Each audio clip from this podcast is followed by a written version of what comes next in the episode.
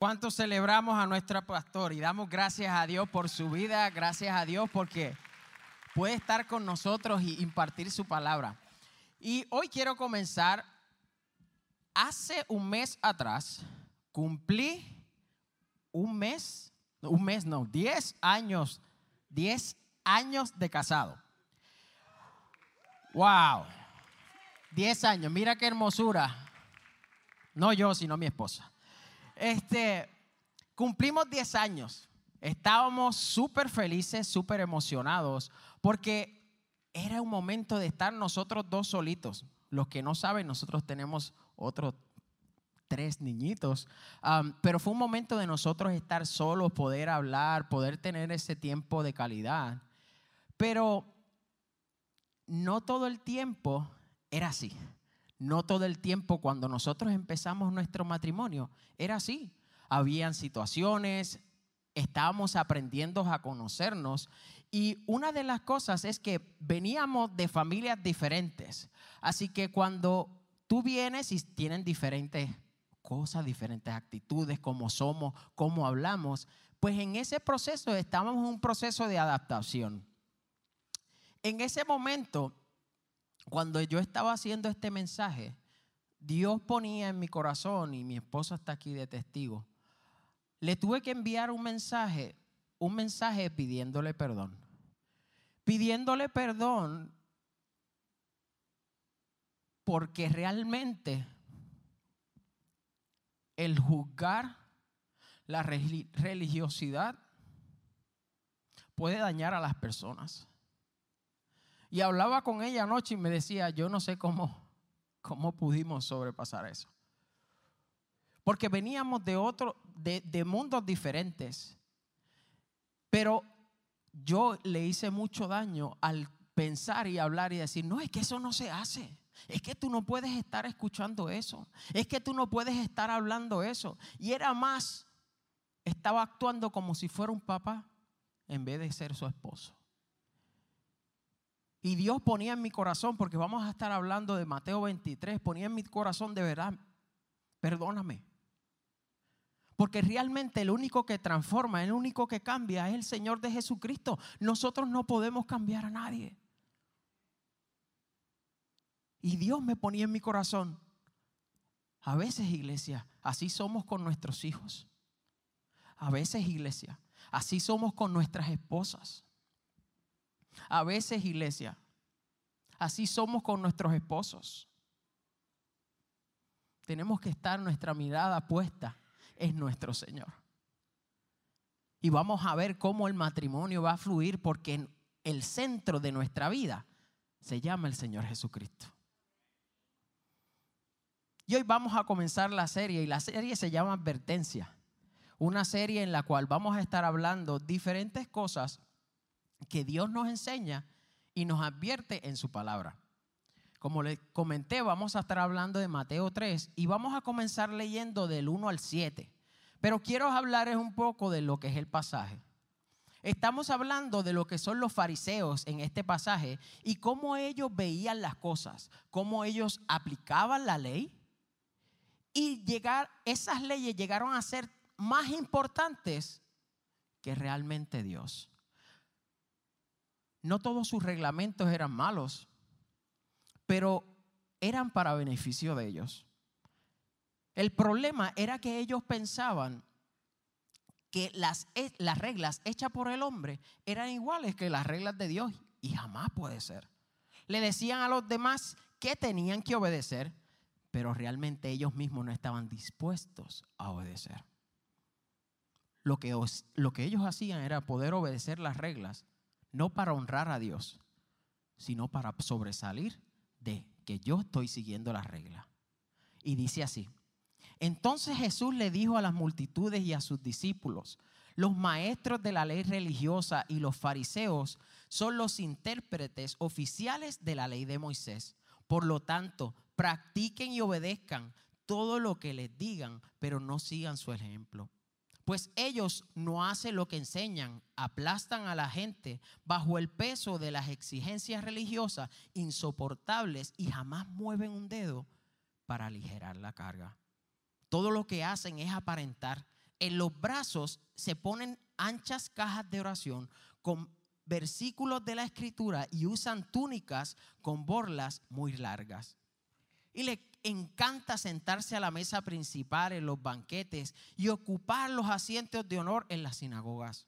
Les encanta recibir saludos respetuosos cuando ellos caminan por las plazas y que los llamen rabí. Los fariseos sabían de las escrituras, pero realmente no vivían las escrituras. Se preocupaban más por los logros, se preocupaban más por el qué dirán, pero no se preocupaban de ser dignos y santos ante nuestro Dios, sino en verse bien ante los demás, recibir la admiración de la gente y su alabanza. Y hoy como los fariseos, muchos conocen la Biblia, pero muchos de ellos no permiten que la Biblia sea quien los cambie y los transforme. Dicen que siguen a Cristo, pero no viven como Él. Debemos estar seguros de lo que tú y yo hacemos, sea igual de lo que tú y yo creemos. La palabra de Dios no pierde autoridad por la maldad del hombre. Cada uno de nosotros debemos entender que la palabra es viva y poderosa. Cada uno de nosotros debemos poder obedecerlas. La autoridad está en Él. Y los fariseos no les gustaba eso. Ellos querían poner las cargas en los demás y decirle qué hacer. Pero Dios es un Dios que quita tu carga, que quita tu situación. Dios no es un Dios que te pone la carga. ellos les gustaban las primeras filas y sentir la aprobación de los demás. ¿A cuántos de nosotros nos gusta la aprobación? ¿A cuántos de nosotros nos gustan que nos digan, oye, qué bien lo hiciste? Pero cuando nosotros servimos a Dios, la mejor aprobación que nosotros podemos recibir es la de nuestro Padre Celestial. No necesitamos la, aprobación de nadie. No necesitamos impresionar a nadie. Sirvamos a Dios, sirvamos a los demás con esa pasión, con ese amor. Y no esperemos que nadie nos diga nada, porque lo hacemos de corazón. Yo quiero que veamos la idea principal de este mensaje. Dios está interesado en tu corazón, no está interesado en tu exterior. allá en ese rincón en tu casa, donde tú hablas con Él privado, ahí es que Dios está interesado de que tú le hables y de que tú le digas cómo te sientes. Dios ve quién tú eres por dentro, no ve quién tú eres por fuera. Realmente cómo nos vestimos, cómo hablamos o qué decimos, a Dios le importa tu corazón al final en 1 Samuel 16, 7 dice, la gente juzga por las apariencias, pero el Señor mira tu corazón. Y lo vemos en su palabra. Él ve tu corazón. Él no mira más allá, Él quiere ver tu corazón. Tenemos que honrar a Dios, tener esa humildad y entender que las cosas que hacemos las hacemos para el reino de Dios. Cuando tenemos humildad, servimos al Rey de Reyes y Señor de Señores más allá y damos la milla extra, no importando lo que nos cueste, porque realmente lo estamos haciendo para adorar a Dios y no para adorarnos a nosotros mismos.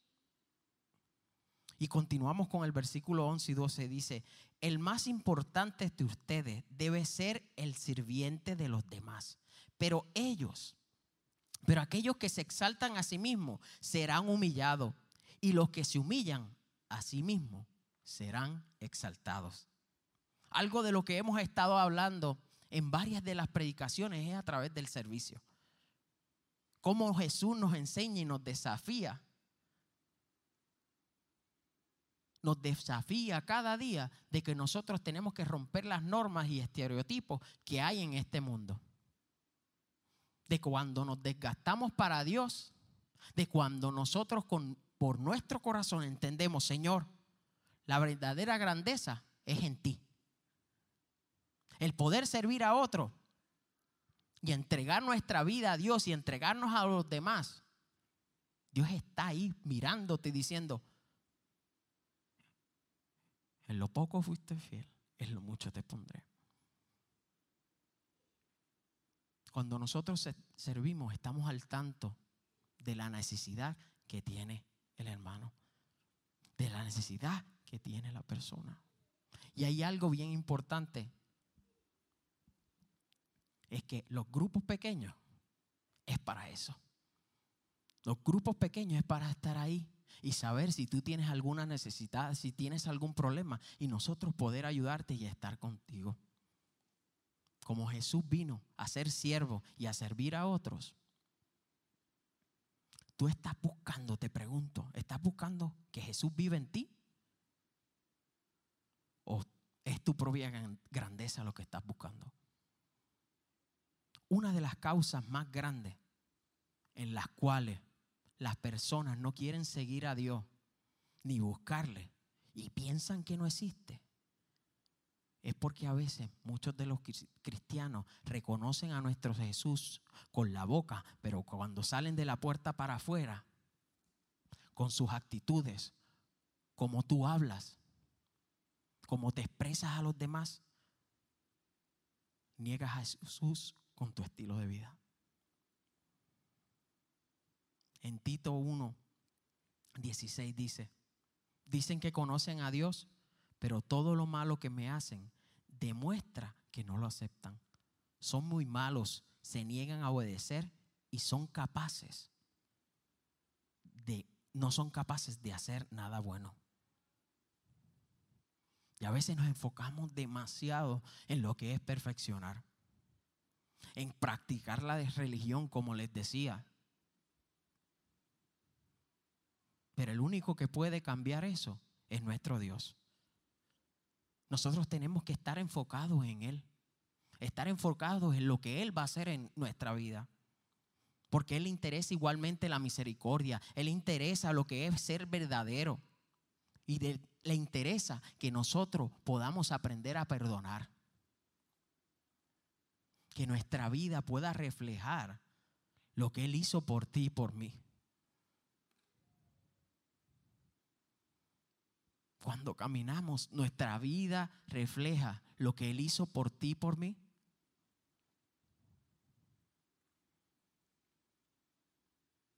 Cuando estamos afuera, reflejamos ser cristianos. Reflejamos ser ejemplo o somos como los fariseos, que aquí, ¿cómo estás? Si estamos bien. El Señor se está moviendo, pero llega a la casa, ¿qué pasó? Nosotros podemos venir ante Él tal y como somos.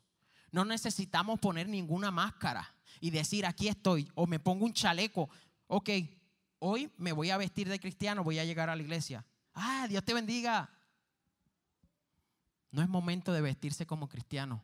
Tal y como somos es venir ante Él, decir, aquí estoy, Señor. Estoy pasando por esto, necesito tu ayuda porque sin ti yo no puedo. Tú eres el único dador de la vida que me puede ayudar a cambiar mi pensamiento, que me puede ayudar a poner en centro de mi vida. Y entender que sin ti no puedo seguir.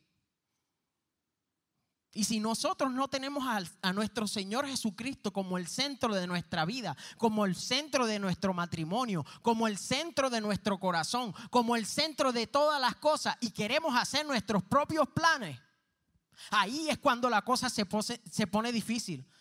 Porque estás queriendo hacer tus propios planes y no los planes de Dios. Estás queriendo hacer tu caminar y no quieres hacer lo que Él quiere hacer en tu vida.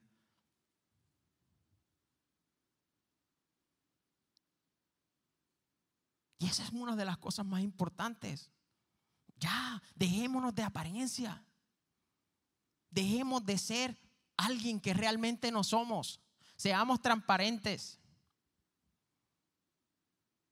Y algo que siempre digo, yo llegué aquí a Gateway y el pastor Mario siempre me decía, empecé a hablar y me dice, hey, ¿y esa papa? Y yo pensaba, para los puertorriqueños, pienso que la papa esta y la mía es grande. Así que yo decía, yo me quedaba callado yo decía, wow, qué, qué straight diciéndomelo así, pero nada, vamos a seguirnos. Y cuando realmente el significado de la papa era que cuando yo subí aquí, que el Señor le bendiga. Y era el cambio, el switch que hacía, no siendo transparente lo que realmente yo soy, cómo yo hablo, cómo me expreso y cómo yo digo. Y el Señor está buscando eso. Está, buscando que deje las apariencias y vengas a Él transparente como eres, con tus dificultades, con las buenas cosas, con las malas cosas. Él te conoce, iglesia. No necesitas ponerte ninguna chaqueta, no necesitas ponerte ninguna máscara. Él te perdona. Él te ama. No lo olvides. Puedes haber hecho lo más malo de este mundo. Pero Dios es un Dios que da segundas oportunidades. Dios es un Dios que perdona, quien transforma, quien te hace nuevo.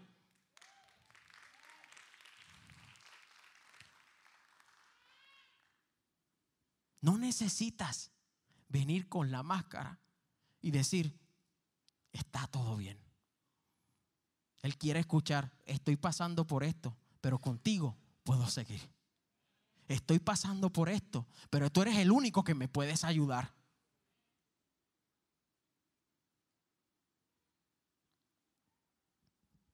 Más abajo en el capítulo, habla sobre las siete verdades que hablaban los fariseos. Y una de ellas decían, ellos no entrarían al reino del cielo ni permitían que otros entraran por sus mentiras, por su apariencia, por ser supuestamente los super cristianos, se llevaban a la gente en debe de seguir a Dios, lo seguían a ellos. La segunda, ellos ganaban seguidores para que fueran como ellos y no como Dios. Y a veces tenemos que ponernos a pensar, ¿esto es lo que Dios quiere?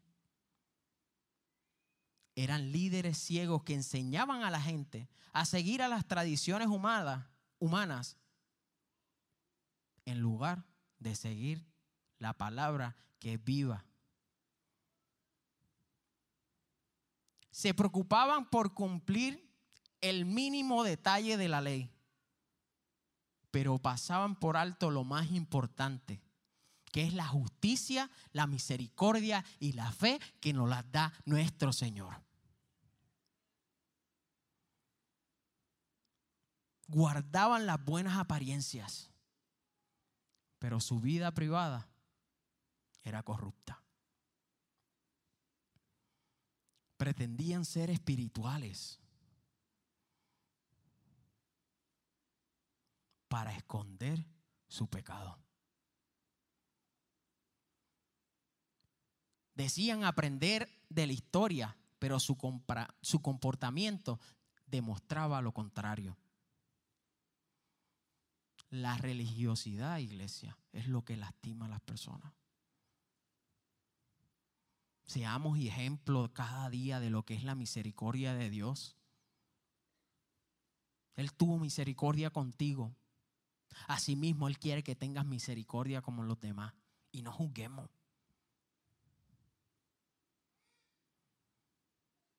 A los fariseos les gustaban mucho los aplausos. Y Jesús los seguía amando, no empece a qué. Solamente Jesús quería que se pudieran arrepentir. Y así mismo, Él quiere hacer con nosotros. Que cualquier cosa en la cual nosotros estemos pasando, cualquier cosa que nosotros estemos aparentando ser,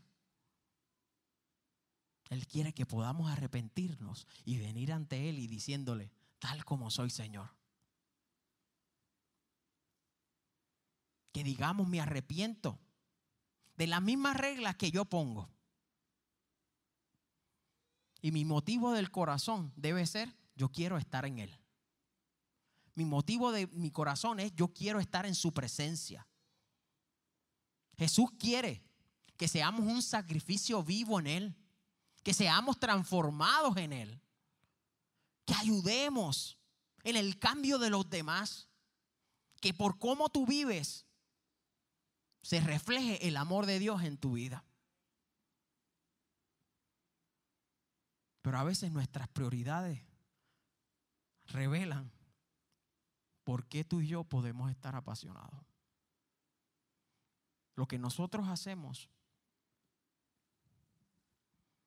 cada día y dejamos a un lado a Dios, ahí está nuestra prioridad. Dios quiere quitar lo que no te deja crecer. Dios quiere eliminar eso que haces todo el tiempo y que puedas manejar bien tu tiempo.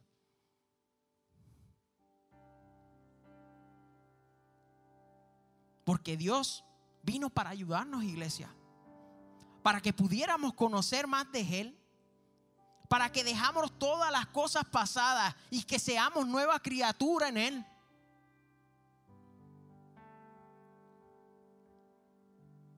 Pero estás dispuesto a dejar de aparentar lo que no eres. Estás dispuesto de quitarte el chaleco, quitarte la máscara y decir, vengo ante ti tal como soy.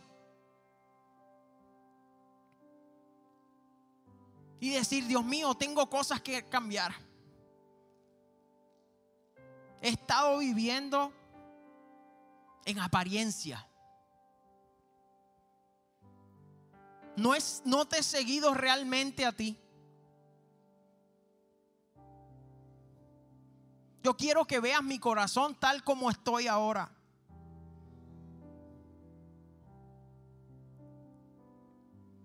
Él no quiere ver lo que eres por fuera. Él quiere ver tu corazón.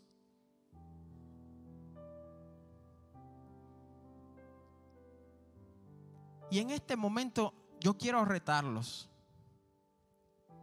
¿Y por qué los quiero retar? Porque esto es un mensaje para ti y para mí. Esto es un mensaje el cual Dios quiere trabajar contigo. El cual Él quiere que tú vengas en su presencia, a su altar, y puedas pasar y decir, tengas esa comunicación, Dios mío, perdóname por aparentar ser algo que no soy. Perdóname Dios por seguir a los demás y no seguirte a ti. Perdóname Dios porque no busco tu presencia. Y me importa más mi trabajo. Me importa más mi familia.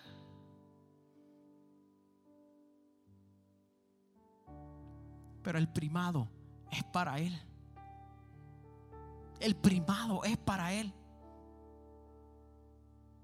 Sabes, cada día lo necesito más. Cada día necesitamos más de Él. Necesitamos buscar de su presencia. No mirar como el hombre mira, sino mirar como Jesús te miró en esa cruz del Calvario que murió por tus pecados para darte libertad. Para que puedas vivir en abundancia. Pero es con Él, iglesia. Es con Él que podemos seguir. Y este es un reto, como dije, es un reto que usted pueda pasar al frente usted pueda pasar al frente y venir ante Dios y quitarse la chaqueta, quitarse la máscara y decir, Dios mío, aquí estoy. Necesito que me ayudes porque yo no puedo solo. Necesito que me ayudes porque sin ti no puedo caminar. Estoy cometiendo error tras error.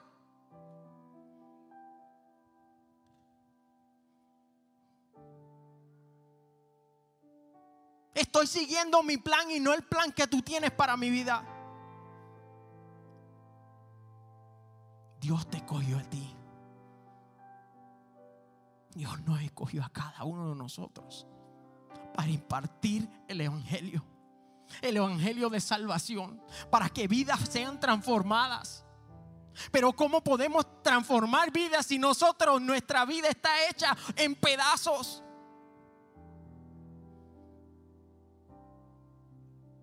¿Cómo podemos transformar si no sabemos para dónde vamos? En Él está la respuesta. Y mientras cantamos, yo quiero que te hagas estas tres preguntas. ¿Qué cosas estás pidiendo a los demás que realmente tú no estás dispuesto a hacer? ¿Qué cosas estás aparentando ser cuando realmente no lo eres? ¿Qué reglas te has puesto tú mismo que tú mismo ni puedes obedecer?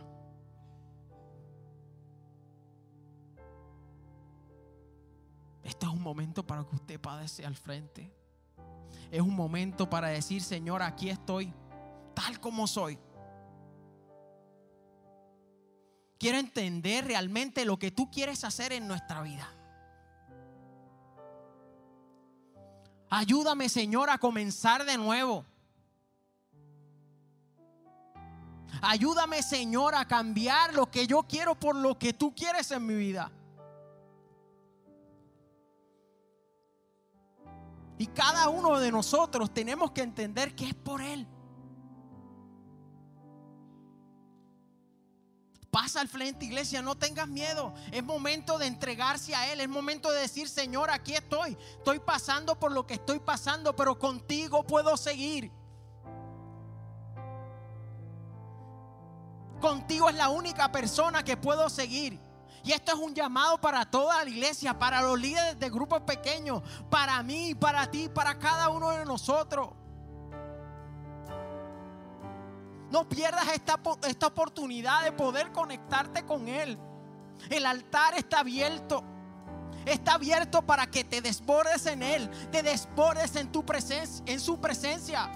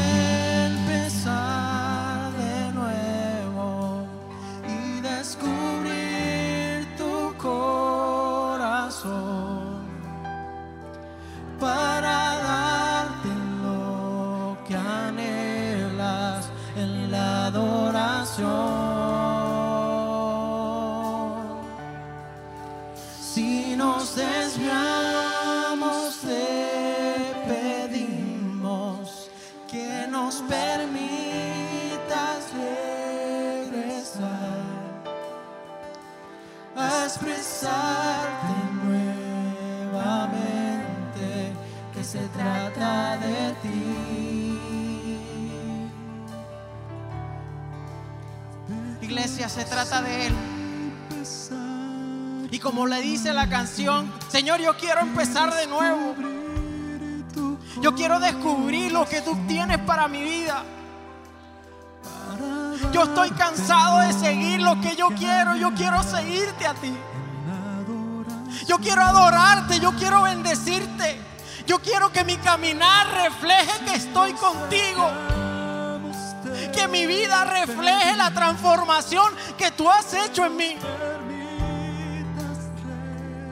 Y si realmente tú no le conoces, quiero decirte que este es tu día. Esta es tu tarde en la que el Señor Jesucristo murió por tus pecados. Él te libertó, Él te hizo nuevo, Él cambió tu lamento por baile. Y esta es una decisión que cada uno de nosotros tenemos que tomar. Y si tú no la has tomado, este es el tiempo. Y te voy a pedir que tú alces la mano y quieres aceptar a Dios y decirle, Señor, te acepto. Señor, no quiero seguir mi propio patrón. Quiero seguirte a ti. Y te voy a pedir que levantes tu mano fuerte. Levantes tu mano fuerte porque este es un cambio que Dios va a hacer en tu vida. Esto es una transformación que Dios va a hacer en tu vida.